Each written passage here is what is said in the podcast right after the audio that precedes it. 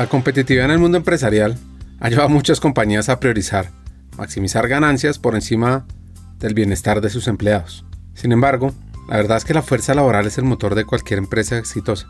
Como decía un expresidente de Estados Unidos, Theodore Roosevelt, un empresario que se preocupa solo por los dividendos no vale más que un ladrón que busca enriquecerse a costa de los demás. Es hora que las compañías se den cuenta de que invertir en sus empleados es una estrategia ganadora a mediano, a corto y a largo plazo. Los trabajadores comprometidos, los trabajadores conectados con el propósito, no solo aumentan la productividad y la rentabilidad, sino crean una cultura empresarial positiva, enriquecedora para todos. En este episodio exploraremos cómo las empresas pueden crear propuestas de valor realmente enfocadas en lo humano para sus empleados y sobre todo el impacto positivo que esto puede tener en el éxito empresarial. Vamos a responder preguntas como ¿qué es un líder conector? ¿Cuáles son sus características? ¿Cómo se trabaja el PBH, propuesta valor humano? ¿Hasta dónde se lleva la hiperpersonalización? ¿Por qué es un nómada de los clásicos? ¿Y en qué radica la magia de la conexión humana? Y por supuesto, ¿por qué hablamos de vulnerabilidad? Bienvenidos a Hackers del Talento, el podcast que busca cambiar el juego por lo humano. Creemos en una América Latina más competitiva, inclusiva, equitativa y próspera, donde las personas sean el centro del mundo laboral. Nos motiva el talento como el motor de cambio y por eso estamos aquí, para ser la fuente de inspiración, unión, colaboración, aprendizaje, debate y acción para la comunidad de people, de talento, de HR a través de historias, reflexiones y conversaciones con CEOs, con líderes de talento humano, pensadores y actores de cambio, te ofreceremos hacks para evolucionar como líder, como persona, sobre todo para potenciar tu empresa. Te invitamos a sumergirte en conversaciones profundas y significativas que te harán pensar, reflexionar y seguro te inspirarán a tomar acción. Únete a nosotros en este viaje para hackear el talento y juntos cambiemos el juego por lo humano por un futuro más justo y próspero. Nuestro invitado de hoy es un hacker español, Roberto Clausel, director senior para América Latina de Garner, y nos hace importantes reflexiones, además de tener una vida un poco nómada. Antes de conocer su historia, arranquemos hablando sobre el liderazgo. Total, coincido contigo. Creo que sin, sin duda el manager va a ser un poder de influencia y de poder traer eh, estos esquemas para que se puedan vivir, ¿no? Porque como te digo, el one size fits all no lo va a ser y el, manager va a ser crítico en poder crear y pensar como equipo cómo queremos trabajar, cómo queremos vivir el día a día del trabajo, cómo queremos vivir nuestro balance entre lo personal y lo profesional. Entonces va a ser sin duda muy manager centric. Y ten en cuenta que muchas de las cosas que hacía un gerente o un manager hace 10 años se han automatizado, ¿no? Es mucho más sencillo, le hemos quitado algunas cargas de responsabilidad, con lo cual esta parte de nuevamente ser un líder más humano, de poder entender qué beneficia a la persona, al equipo y comunicarlo y encontrar ese modelo operativo que dé valor nuevamente no solo al equipo, a la persona, pero también, seamos honestos, a la organización en el outcome va a ser muy importante y es nuevo para todos, ¿no? Y hay que aprender que efectivamente vamos a tener que cambiar, creo que está pasando, ¿no? Con los líderes o gentes, que algo tiene que cambiar, van a tener que abrir un poco su mente y que efectivamente van a tener que entender que lo que tal vez funcionaba hace unos años hoy día no va a dar la talla. Más adelante vamos a profundizar sobre este concepto y responder las preguntas con las que arrancamos el episodio. Quiero eso sí reflexionar sobre los nómadas, porque es que aprender a ser nómada hoy por hoy es algo común y fácil, pues el hacker de hoy vivió ese estilo de vida en una época no tan común.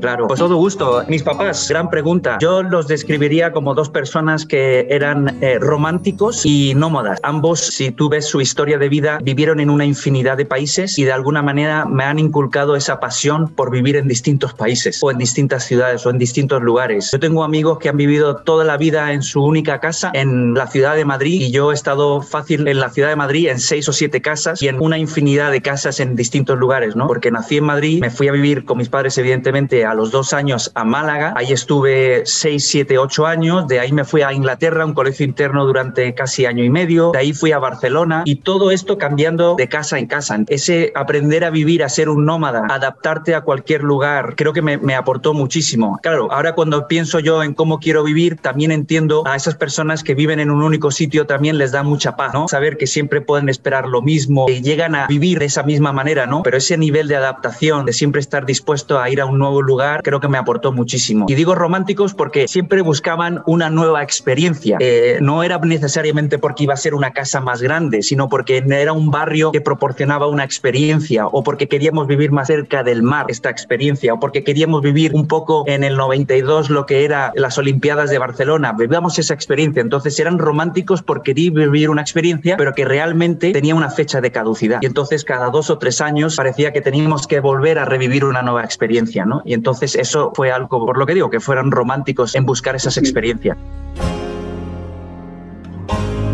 Su madre se encargaba de educar y cuidar a los niños. La pregunta es, ¿cómo hacía en esa época para vivir en tantos otros lugares?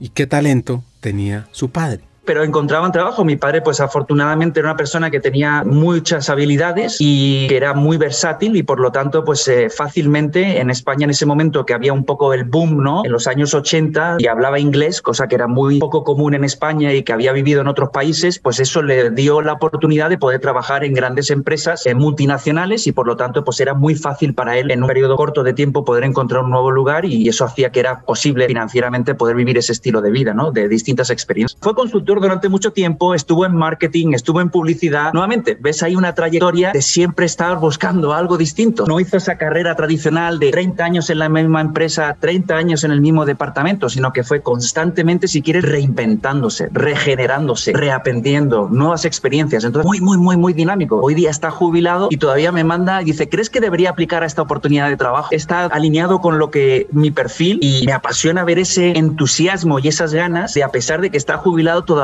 sigue soñando y queriendo reinventarse y encontrar algo nuevo. Y eso, pues a mí la verdad que me alimenta mucho y creo que es una historia muy bonita que contar. Eso es un hack de evolución personal. Tener esas ganas de vivir, de hacer, sin importar la edad. Pues Roberto, el lugar donde más veces ha estado viviendo es en Madrid.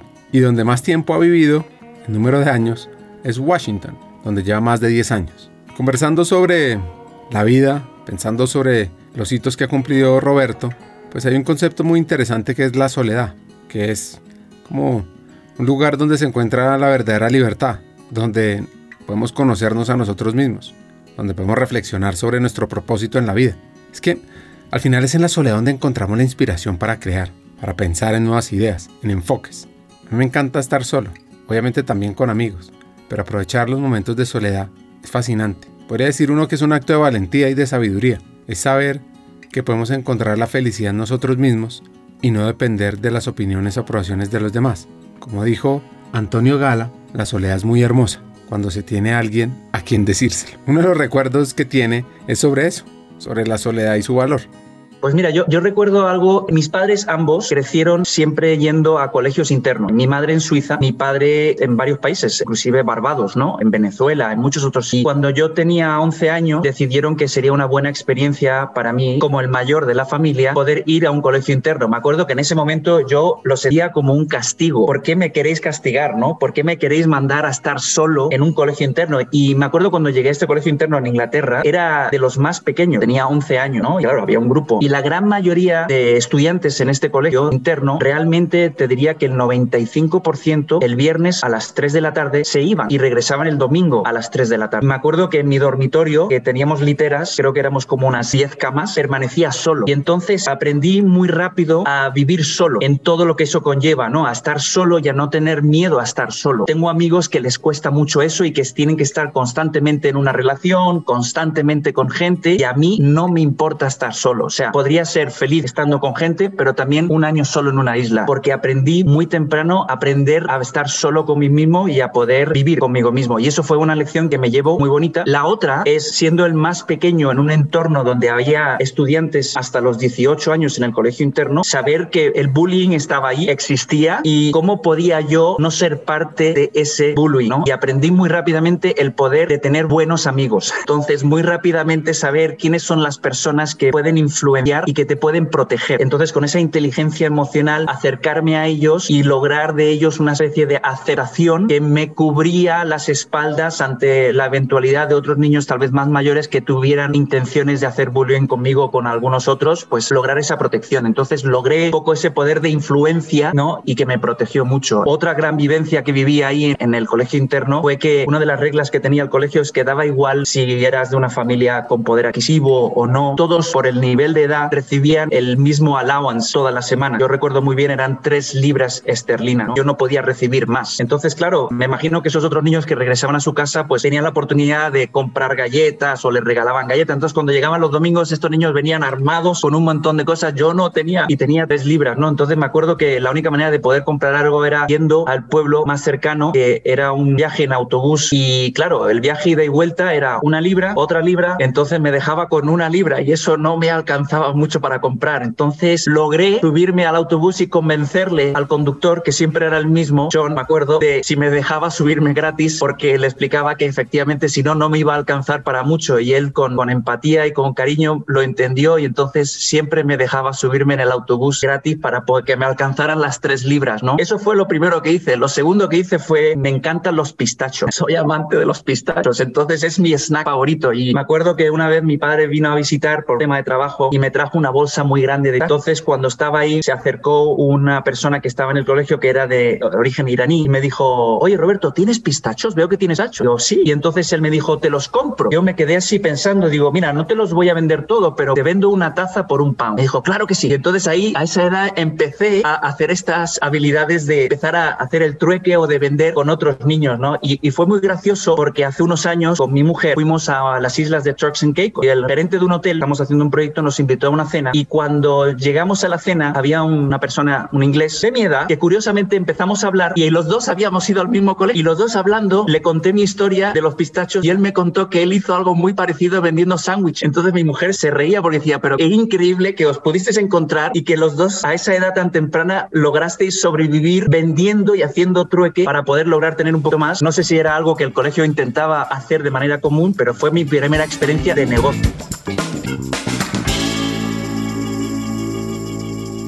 Tener una visión global, entender la multiculturalidad, es fundamental. Es algo que él ha tenido siempre y además sigue repitiendo ahora con sus hijos y las nuevas plataformas. Totalmente, por eso te digo que, es algo que inclusive siempre pienso cómo puedo inculcar esto a mis hijos y una de las cosas que he visto es que efectivamente les encanta viajar, les encanta conocer nuevos lugares, ¿no? Yo con ellos todos los domingos tengo un hábito que es poder ver un documental de cualquier cosa. Uno de los temas que estamos viendo últimamente es sobre una persona que es un enseña a sobrevivir en la Amazonía, ¿no? Y entonces esta persona está ahí, anda descalzo, caza ahí, encanta verlo con ellos y después les pregunto un poco durante la cena del domingo qué están aprendiendo del poder adaptarse de poder vivir en un entorno que es rudo, que es difícil, pero cómo puedes salir adelante, ¿no? Me parece algo interesante. Entonces, así que tengo ese hábito. Todos los domingos, ya saben, que a las 4 de la tarde vemos un documental. Después, si quieren, hacemos otra cosa, pero esa hora vemos un documental para aprender de algo. Llega el momento de la universidad. Muchos hablan pues de la universidad como un momento tal vez que significó mucho en su vida. Yo seré honesto, para mí no fue esa experiencia. Tal vez la viví yendo al colegio interno, siendo honesto, a una edad más temprana. Pasé la universidad, sí, tengo grandes recuerdos como todos, pero no creo que fue algo que me marcó, ¿no? Sí hay algunas cosas que me marcaron, que fueron algunas clases y fueron las clases de negocio, ¿no? Yo estudié administración de empresas con una concentración en marketing, pues había muchas clases de finanzas y pues las hacías, pero te seré honesto, no era mi pasión, no encontré ese drive. Donde sí lo encontré es en esas clases donde éramos capaces de traer casos de negocio que funcionaban o no funcionaban, buscando un poco ese tipping point, ¿no? Que era eso que hacía clic y que cambiaba la dinámica de esa organización o de ese negocio, de ese producto. Y esas clases me encantaban. Tanto es así que recuerdo que con varias de ellas las retomé. A pesar de que no iba a lograr tener créditos, las tomé como créditos adicionales porque me encantaba esas conversaciones, ese intercambio de ideas. Yo soy además de las personas que más que a veces compartir, me gusta escuchar y absorber lo que otros piensan para después digerirlo y así formular mis decisiones, pero me encantaba, eran las clases que más me daban dentro de la universidad. Pero te digo que grandes vivencias no viví, lo viví en el colegio interno los 11 años. Hace más de 200 años, un joven inglés llamado John Murray era un apasionado viajero y soñaba con explorar el mundo. Lo que pasa es que en su época viajar no era fácil. Ni seguro, y no existían guías turísticas para ayudar a los viajeros a navegar por las ciudades y países desconocidos. Entonces, Murray decidió que él mismo crearía una guía turística para compartir sus experiencias de viaje y ayudar a otros aventureros. En 1836 publicó la primera edición de Handbook for Travelers, una guía de 738 páginas que cubría todo, desde alojamiento y restaurantes hasta rutas y atracciones turísticas. El libro fue un éxito inmediato y se convirtió en la guía de viajes más popular en Gran Bretaña. El éxito de Handbook for Travelers también ayudó a transformar la forma en que las personas viajan, permitiéndoles explorar nuevos lugares con confianza y seguridad. Pues hoy en día las guías turísticas son comunes en todo el mundo, son esenciales para millones de viajeros. Ahora seguramente con ChatGPT uno organiza sus viajes o a través de sistemas donde los mismos usuarios van rankeando las actividades, pues uno organiza sus paseos.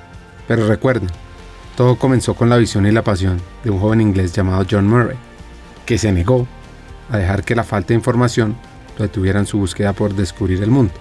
Y pues una anécdota del espíritu emprendedor de Roberto, que tiene una conexión con Colombia, viene a continuación.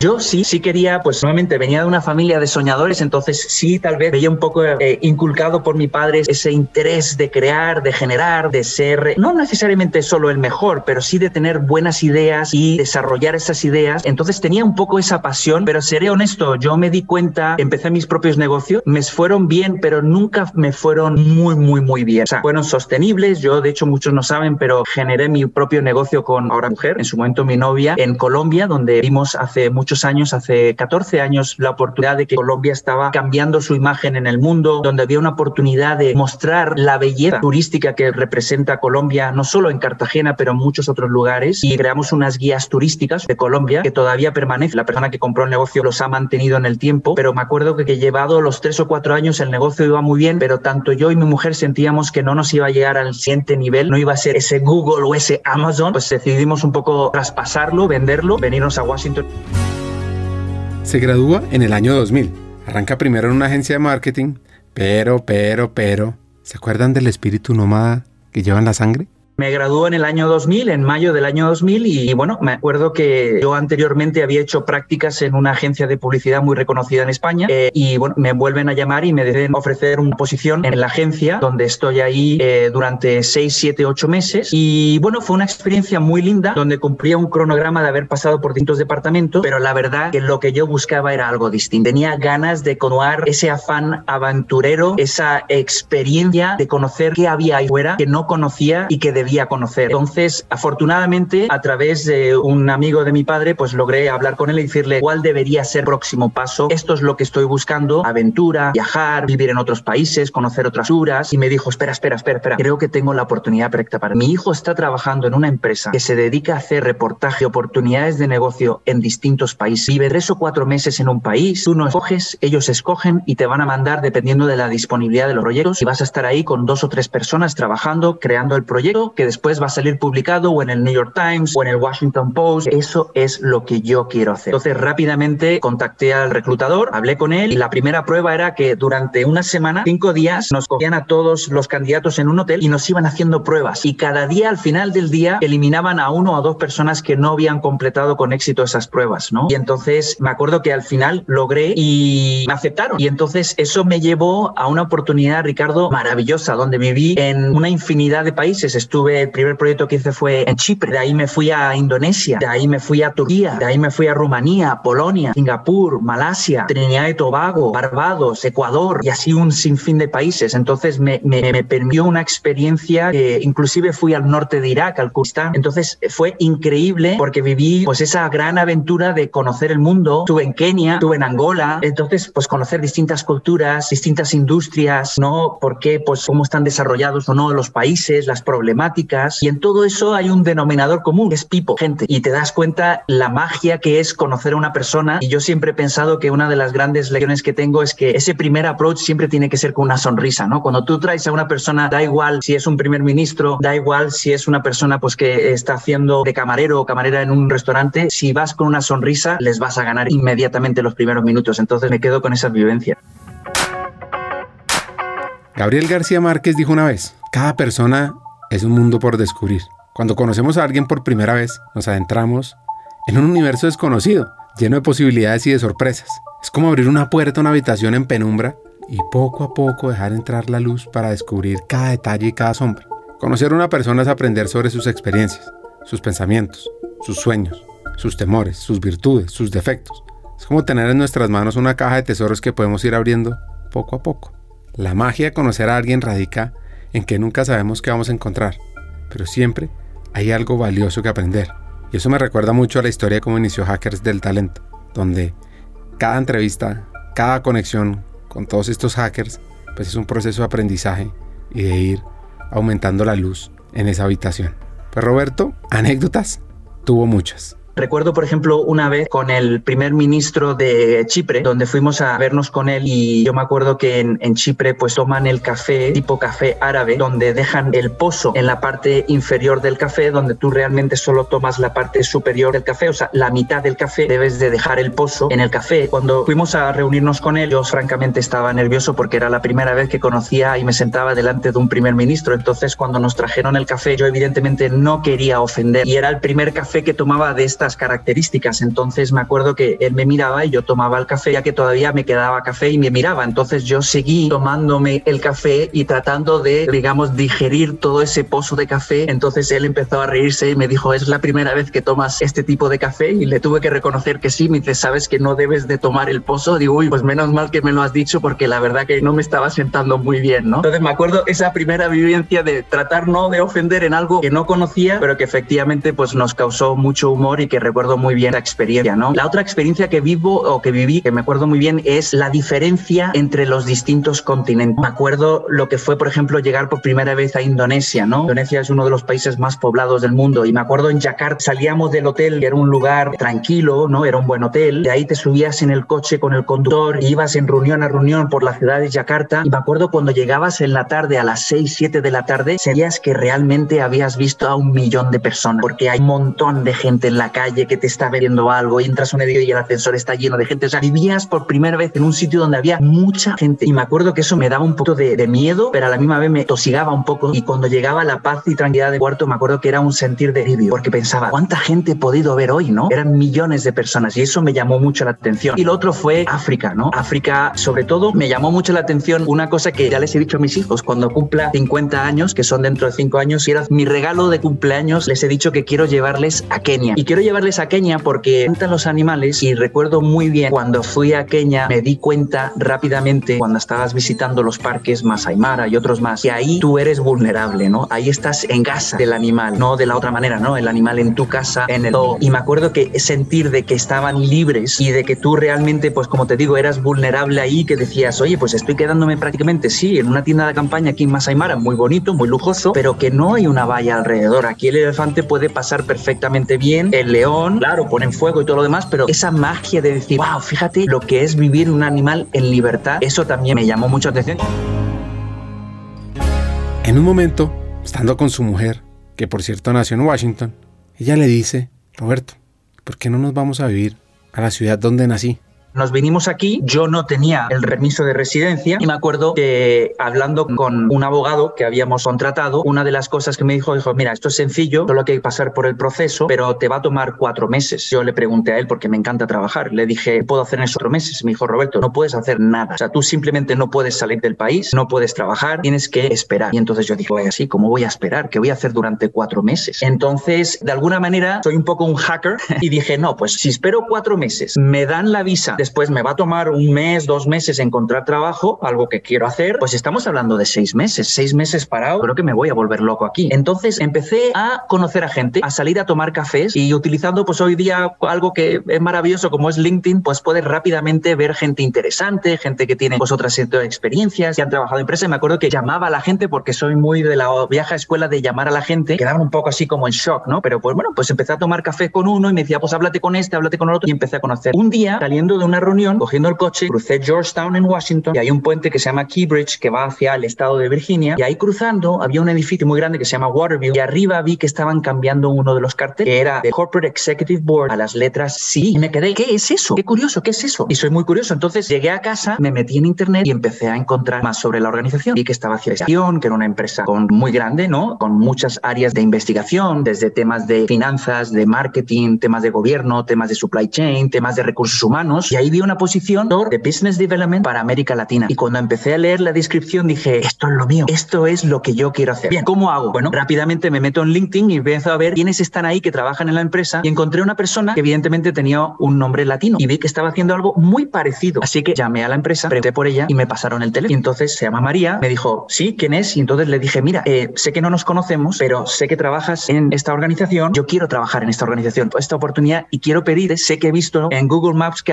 hay un Starbucks, ¿tú crees que podemos ir ahí a tomar un cafecito? Y creo que la persona se quedó un poco en shock y me dijo, mira, estoy muy ocupada, mándame tu currículum y yo lo veo y le digo, por favor, intenté convencerla, me dijo, no, prefiero que tengo que entrar a una reunión. Le dije, ok, inmediatamente le mandé el correo y a la hora me llamó y me dijo, más que un café, mañana tienes una entrevista, tienes que venir aquí a tal hora, ¿puedes? Yo dije, sí, claro. Y entonces, pues toda esa noche me preparé para la entrevista, fui de la entrevista, les llamó mucho la atención lo proactivo que fui y un poco lo agresivo que fui buscando esta oportunidad, pero yo la quería ganar, la quería tener y prácticamente salí de esa entrevista y a las dos horas me llamaron y me dijeron, tenemos una carta oferta. Pero Ricardo, te tenía un problema, yo no tenía el permiso de trabajo. Y entonces dije, bueno, la hemos liado, ¿qué hago ahora? ¿Qué puedo hacer? Entonces me acuerdo que les dije, tenían un momento, entonces me fui a reunir con ellos, les dije, mira, yo quiero aceptar esta oportunidad. Yo estoy ya casi a un mes, mes y medio, dos como mucho, de conseguir mi permiso de trabajo. Aquí están todos mi documentación para que vean que esto es real, pero les tengo que pedir un favor. Yo quiero hacer este trabajo. ¿Por qué no hacemos algo? Tengamos un compromiso mutuo de que ustedes me van a esperar, digamos, por un mes y medio. Si durante un mes y medio no logramos o no logro tener mi permiso de trabajo, ustedes están en su derecho de encontrar otra persona, pero si me esperan, yo les voy a esperar. Y así fue y empecé a trabajar con ella.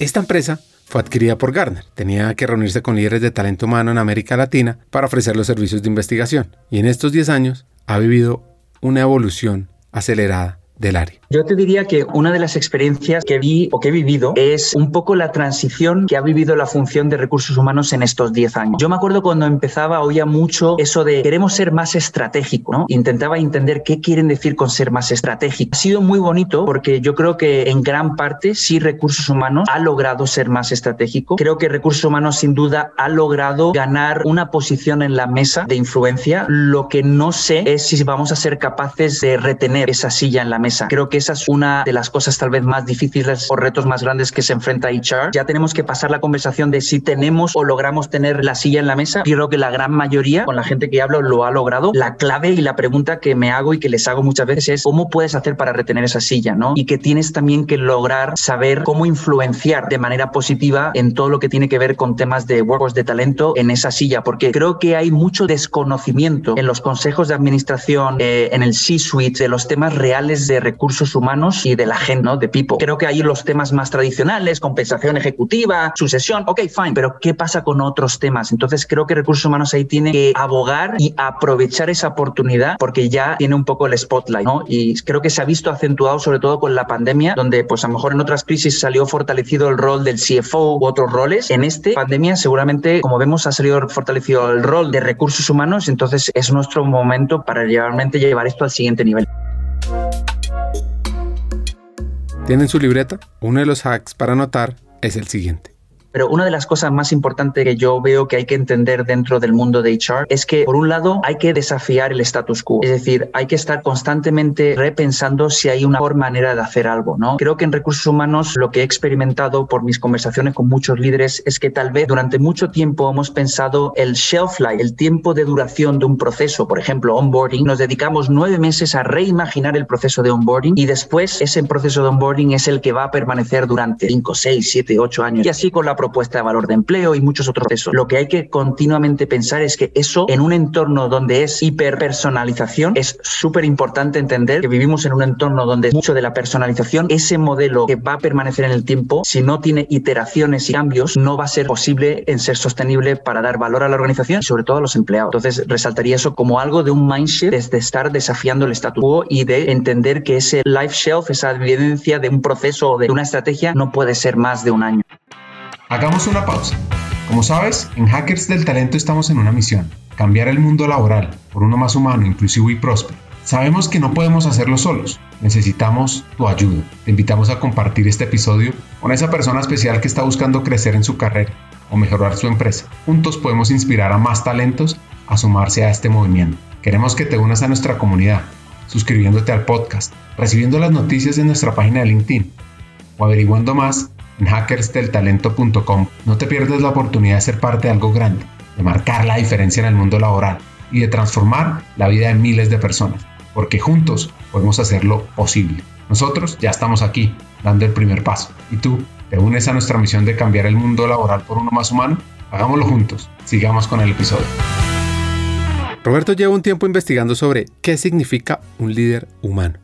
Perfecto. Pues mira, y es una buena pregunta, ¿no? Y es difícil de describir qué es un líder humano, ¿no? Lo que nosotros estamos viendo es que de nuestras investigaciones vemos que un líder humano es una persona que realmente se enfoca en tres grandes cosas. Uno es una persona que es auténtico, es decir, actúa con un propósito, sobre todo de ayudar que todas las personas de su equipo se sientan seguros en traer su mejor versión y cómo son cada día al trabajo, ¿no? Y que se sientan partícipes de un equipo de trabajo, ¿no? Entonces, que sean auténticos en liderar con propósito pero también en traer esa autoexpresión de cada uno dentro del equipo. El segundo es que sean empáticos y creo que se habla mucho hoy día y me alegro de la empatía, es decir, que sean genuinos en preocuparse por su gente, en que tengan y creen un ambiente de respeto, porque vivimos en un entorno donde hay muchísimas distintas ideas y está bien, pero tenemos que tener ese respeto a que otras personas pueden opinar y pensar de manera distinta a nosotros y que efectivamente podemos crear un ambiente de confianza y de respeto. Y el otro es que realmente tengas, te preocupes por el el bienestar de tus empleados, ¿no? El que estés constante preguntándoles de manera cariñosa cómo están, qué, qué necesitan, si tal vez a lo mejor lograr un poquito más de apoyo financiero o de apoyo personal o a lo mejor apoyo físico, ¿no? De motivarles a hacer otra serie de cosas como por ejemplo el deporte. Entonces, ese nivel de empatía y de cuidado. Y el último es el tema de la adaptabilidad, es decir, que sean líderes que sean flexibles y que puedan apoyar a que todo el mundo de alguna manera coexista dentro de sus diferencias y sus temas más personales y preferencias en ese entorno cohesivo de lo que es un equipo, ¿no? Y entonces esa flexibilidad y esa adaptabilidad. Y eso es lo que estamos viendo nosotros en nuestras investigaciones, que es una buena manera de decidir lo que es un líder humano, ¿no? Y hemos visto que trae grandes beneficios, temas como por ejemplo la intención de permanecer, que es algo que hoy día en un entorno donde es más desafiante la retención, pues vemos que un líder humano efectivamente mejora la intención de permanecer en 12 puntos puntuales, ¿no? O también, por ejemplo, el compromiso, el engagement. Muchos hemos leído en la prensa este concepto de quiet quitting, ¿no? Donde las personas, pues de alguna manera dicen, ya no voy a darle todo a mi trabajo, voy a estar en el trabajo, pero no voy a estar tan comprometido o no voy a tener todo ese esfuerzo discrecional. Entonces hemos visto que un human leader sin duda ayuda a solventar eso y el último es que incrementa muchísimo el sentimiento de bienestar dentro de sus equipos, ¿no? Entonces, sin duda, el poder crear un human leader es algo que recomendamos y es algo que debemos aspirar en nuestras organizaciones. No es fácil, pero que se puede lograr. Entonces se basa en tres puntos, auténticos, empáticos y enfocados en el bienestar de las personas. Correcto. Yo creo que lo más importante es pensar en accountability, es decir, que con las diferentes preferencias vienen también responsabilidades, es decir, al final no podemos olvidarnos de nuestra responsabilidad de que tenemos que demostrar un nivel de diseño. Entonces yo es algo que, por ejemplo, vemos y que le digo mucho a mi equipo, digo, está muy bien venir a trabajar un poquito más tarde o a mitad del día quieres hacer un ejercicio, todo eso está muy bien, yo también lo hago, pero que tenemos al final una responsabilidad y tenemos que tener un outcome que nos exige la organización y nuestros clientes. Entonces yo creo que es muy importante el tema de accountability y de que uno pueda efectivamente entender que con esas referencias y ese respeto a que otras pueden tener otras ideas y otras maneras tal vez de querer aprovechar su día, también viene un grado de responsabilidad, donde no nos podemos olvidar de nuestra responsabilidad. Como sabes, me encanta el tema vulnerabilidad, porque permite conectarnos verdaderamente con los demás. Y como dijo una de mis autoras predilectas, Brené Brown, la vulnerabilidad es nuestra medida más precisa de coraje. Yo te invito a mostrarte cómo eres, abrir la puerta para que otros se conecten con tu manera más profunda y significativa de ser, porque es que así podemos experimentar la verdadera empatía, la compasión, el amor. Como seres humanos todos tenemos miedos, debilidades. Lo que pasa es que al abrazar nuestra vulnerabilidad podemos transformarla en nuestra mayor fortaleza, porque, como dijo nuevamente esta autora, la vulnerabilidad es el núcleo, el corazón y el alma de una experiencia significativa humana. Y yo diría, agregaría una cosita más, y es vulnerabilidad. De alguna manera, históricamente hemos aprendido, hemos enseñado, correcta o incorrectamente, que el líder no puede ser vulnerable. Y yo creo que para que sea un líder humano tiene que mostrar un poco de vulnerabilidad. Tal vez no lo sé todo, mucho ha cambiado, tengo miedo, no tengo la respuesta adecuada para ti. Si lo haces de alguna manera pues muy personal, la gente lo valora muchísimo y entender que pues también nosotros como líderes a veces pues hemos perdido un poquito de confianza o que no sabemos todas las respuestas. Creo que eso genera un ambiente sin duda mucho más humano donde la gente se siente mucho más comprometida porque ve que también tú también estás sufriendo un poco de esto.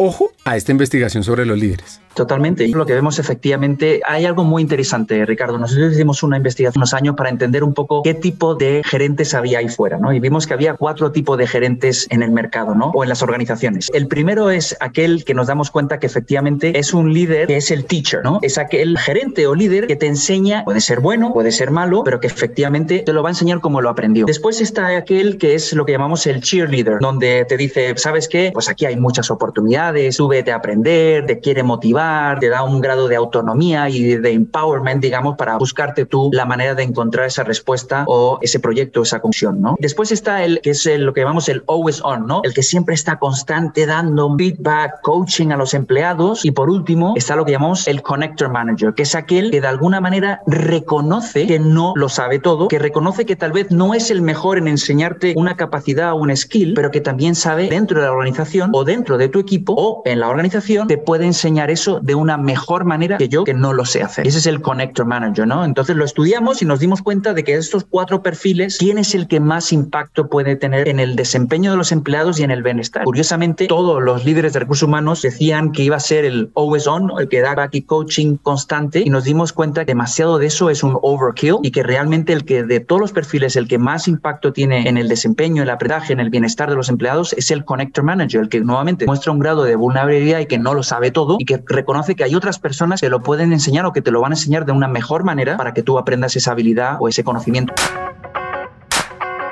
¿Qué hace en detalle ese líder conector? Como te digo, hicimos mucha investigación en esto, nos tomó pues un año ¿no? al equipo de investigación aquí en la organización. Como te digo, nos dimos efectivamente cuenta que este líder conector hace tres grandes cosas. ¿no? El primero es que realmente diagnostica las necesidades reales del empleado, es decir, que realmente entiende bien qué va a requerir para poder seguir aportando valor a la organización y para que también pueda así convertirse nuevamente en mucho más versátil y empleable en el entorno. Entonces, entender y diagnosticar muy bien qué requiere ese empleado para seguir avanzando en su carrera. El segundo es entender que el desarrollo es un deporte de equipo, es decir, que mira dentro de tu equipo qué personas necesariamente hacen cosas muy bien dentro del trabajo y cómo poder apalancar esas personas que ayuden a desarrollar esas habilidades o esos conocimientos dentro de personas donde dentro del equipo tal vez tengan esa deficiencia. Entonces, entender que el desarrollo es un deporte de equipo. Y por último, el valor de lo que es tener mejores conexiones, no solo conexiones, conexiones con valor dentro de la organización. Y creo, Ricardo, que esto es difícil hoy día. ¿Por qué? Porque en los últimos años hemos vivido separados. En esta vorágine de rotación, de contratación, mucha gente nueva ha llegado a la organización que no necesariamente tiene una buena red de personas a lo largo y ancho de la organización. Y hay áreas donde hay conocimientos muy profundos, donde hay personas que lo hacen muy bien y que necesariamente no están expuestas a que otras personas que podrían beneficiarse de ese conocimiento lo tengan. Y creo que son estos gerentes conectores los que tienen que ayudar a crear esas conexiones a otras áreas de la organización, no solo dentro del equipo, para que puedan aprender y nutrir de ese conocimiento de manera muy rápida, porque de alguna manera llegan ciegos sin saber y sin tener una red y sin conocer a más gente. Y entonces creo que depende un poco del manager conector en ayudarte a crear esas conexiones, pero conexiones de valor, no simplemente por conocer a una persona, sino qué te puede aportar y qué deberías aprender de esa persona de manera un poco más intencional.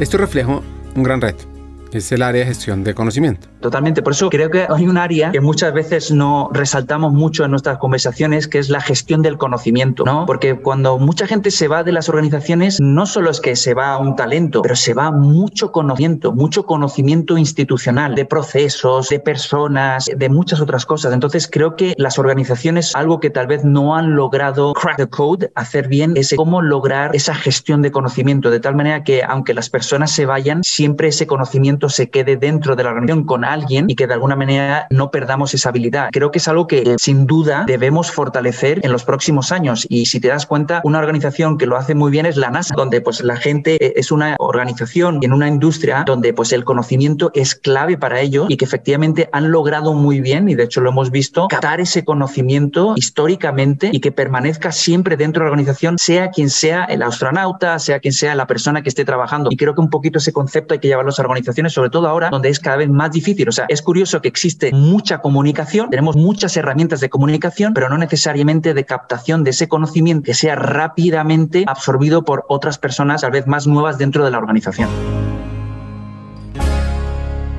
Otro de los puntos clave es el título de este episodio, Propuesta de Valor Humano, y los cinco elementos clave a tener en cuenta el Human EVP, la propuesta de valor mucho más humana. Ese creo que es un tema bien interesante. Es el hecho de que yo diría, Ricardo, que la gran mayoría de mis clientes, tanto el año pasado como este, todos están sufriendo con esta idea de cómo crear una EVP mucho más atractiva, que retenga y atraiga el talento, ¿no? En un entorno que cada vez es más desafiante porque, pues como te digo, es hiper personalizado. Ya no es el one size fits all. Entonces, ¿cómo puedo empezar entendiendo esa dinámica a crear una EVP que sea un poquito más apetecida por todos? Y entonces nosotros lo que hemos visto es ese Human Leader o Human EVP está basado en cinco ángulos, que son Shared Purpose, crecimiento personal, conexiones mucho más profundas, todo lo que quiere, tiene que ver con Holistic Wellbeing y la flexibilidad radical.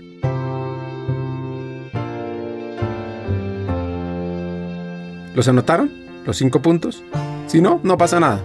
Acá vuelvo y lo repito. Propósito compartido, crecimiento personal, conexiones más profundas, estar bien y flexibilidad radical.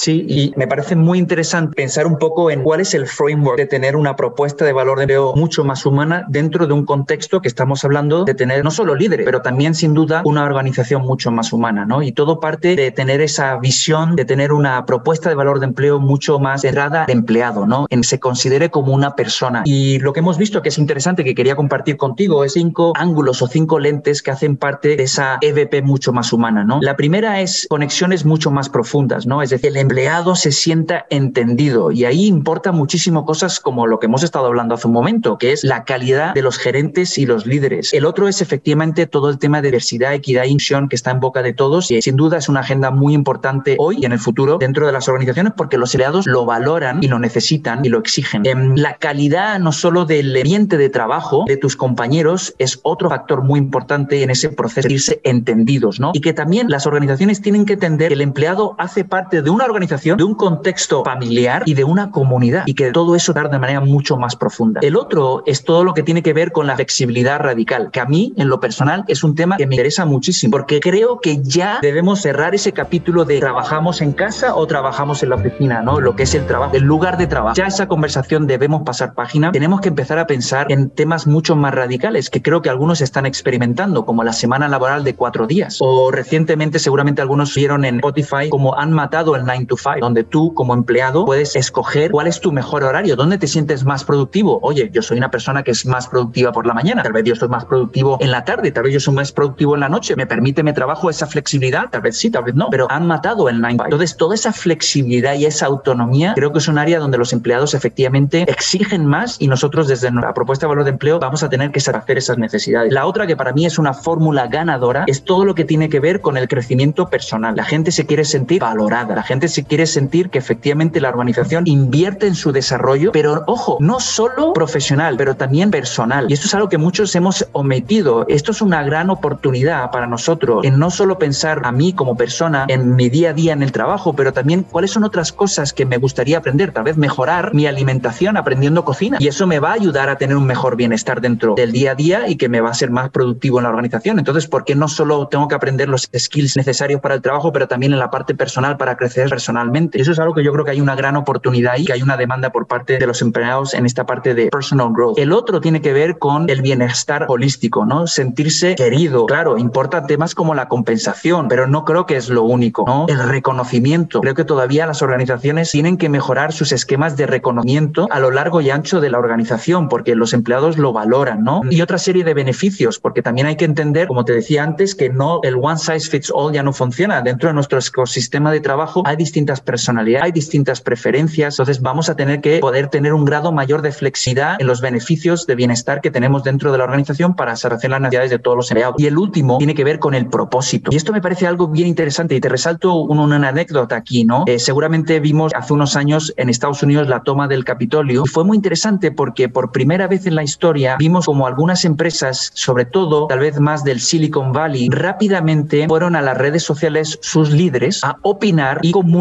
cómo se estaban sintiendo ante este episodio y esta tragedia que estaba viviendo un poco la sociedad americana. Lo que llamó la atención fue eso, que por primera vez personajes del mundo de los negocios estaban hablando rápidamente, sin miedo, y pronunciarse sobre qué sentían que estaba pasando y afectando en la sociedad. Entonces creo que cada vez más los empleados quieren ver, dado que existen las comunicaciones y los mecanismos, más esa voz rápida de opinión por parte de sus líderes de no solo lo que pasa en la organización, qué pasa en temas que nos afectan en la sociedad y en temas culturales.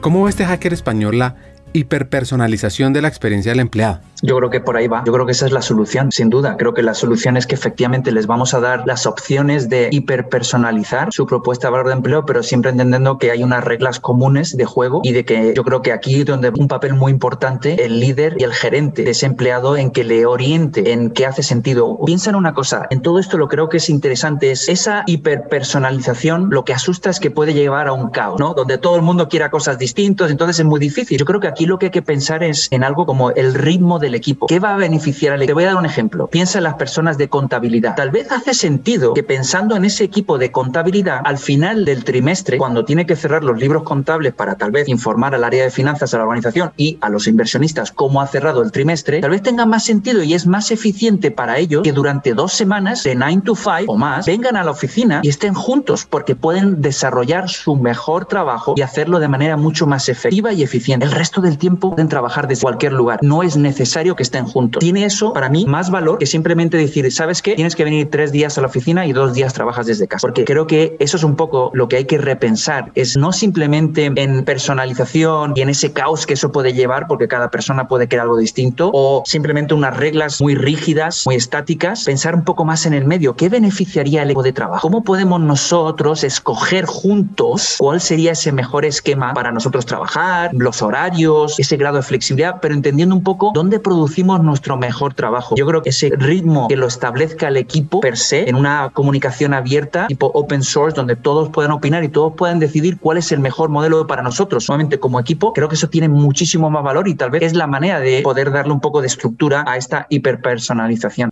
Es como cuando llegas a un restaurante, ¿no? Yo una de las preguntas que siempre hago cuando voy a un restaurante es, le pregunto a la persona, ¿tú qué recomiendas? ¿No? ¿Cuál es tu plato favorito? ¿Cuál es el que menos te gusta? ¿Por qué te gusta? Y yo creo que va a ser un poco así. Tal vez el manager va a tener que entender bien todas esas preferencias, de alguna manera tal vez haberlas consumido y dar su honesta valoración a cada una de las personas del equipo, como cuando va a un restaurante, te recomiendo esto, te recomiendo esto, te recomiendo este beneficio, tal vez no estás considerando este que vas a ser padre dentro de unos meses, entonces deberías pensar en la universidad de tus hijos, aunque parezca que sea dentro de 18 años porque todavía prácticamente no han nacido, pero cuanto antes piense por experiencia mejor, vete acumulando un poquito ahí y al final evidentemente lo agradecerás. Ese tipo, digamos, de coaching, ¿no? Hacia las distintas experiencias y conocerlas, creo que va a ser de mucho valor, sin duda. Para ir cerrando el episodio, un par de consejos. Mira, el mejor consejo que me han dado me lo dieron muy temprano en mi carrera profesional y fue busca un lugar para trabajar donde te valoren por tu tiempo, por tu dedicación, por tu pasión y que siempre busque ese lugar compensarte bien por ello, donde no tengas, sino que venga un poco proactivamente. Y me quedé con eso y siempre he estado buscando lugares donde efectivamente me valoren lo suficiente, donde yo no tenga que exigir más, sino que ellos proactivamente puedan venir y decir, Roberto, has hecho un buen trabajo por A, B, por lo tanto necesitamos y queremos mejorar tus y reconocerte tus contribuciones con una mejor compensación, con una serie de beneficios, lo que sea. Pero siempre ese fue como uno de los temas, uno de los consejos que me dieron muy temprano en mi carrera y que afortunadamente creo yo, por me estoy perdiendo algo, pero creo que estoy en el lugar donde efectivamente me reconocen por el trabajo que hago y por lo tanto me dan una compensación justa por ello. Sí, el mejor consejo que doy es que dentro de una organización debes de pensar en crear tu propia marca. ¿Cómo te diferencias del resto? Y pensarlo desde el punto de vista de una marca, ¿no? ¿Cómo quieres ser reconocido? Como una persona que siempre cumple sus objetivos y los proyectos a tiempo. Quieres ser considerado como una persona que tal vez eres un buen contribuidor individual, pero sobre todo eres un buen contribuidor empresarial, es decir, que aportas valor a otras personas, que compartes el conocimiento, que estás abierto a que alguien llame a tu puerta y que le vas a poder ayudar, ¿no? O que tal vez tu marca es simplemente que quieres tener más responsabilidad, gestionar equipos más grandes o que quieres trabajar en proyectos muy dinamizantes, es decir, pensar en qué marca quieres tener dentro de la organización que la gente rápidamente cuando oiga tu nombre pueda entender esa marca representa lo que tú quieres transmitir al resto de la organización. Y esa es la recomendación y el consejo que daría es siempre piensa y sobre todo para aquellos que están iniciando su carrera profesional en que estás iniciando tu carrera profesional, iniciando tu marca, cómo quieres ser reconocido dentro de la organización, que siempre sigas con esos mismos valores, sea que tengas un buen jefe, mal jefe, lo que sea, pero que siempre seas honesto con la marca que quieres crear. La conversación con este hacker español, Roberto Clauser, es fascinante. Está lleno de ideas refrescantes sobre la evolución personal, talento humano, liderazgo, futuro del trabajo. Acá vienen mis tres aprendizajes. El primero, las empresas que entiendan, apliquen y potencien la propuesta de valor humana van a tener una ventaja en el futuro de los negocios. 2. Los nuevos talentos buscan un líder conector, que sea auténtico, empático y enfocado en el bienestar de las personas, que no se las sabe todas. Y 3. Te invito a atreverte a recorrer el mundo para traer nuevas ideas, para inspirarte, para ser más incluyente, para valorar más la diversidad, fomentar la equidad y ser más empáticos. Hasta un siguiente episodio y sigamos hackeando el talento.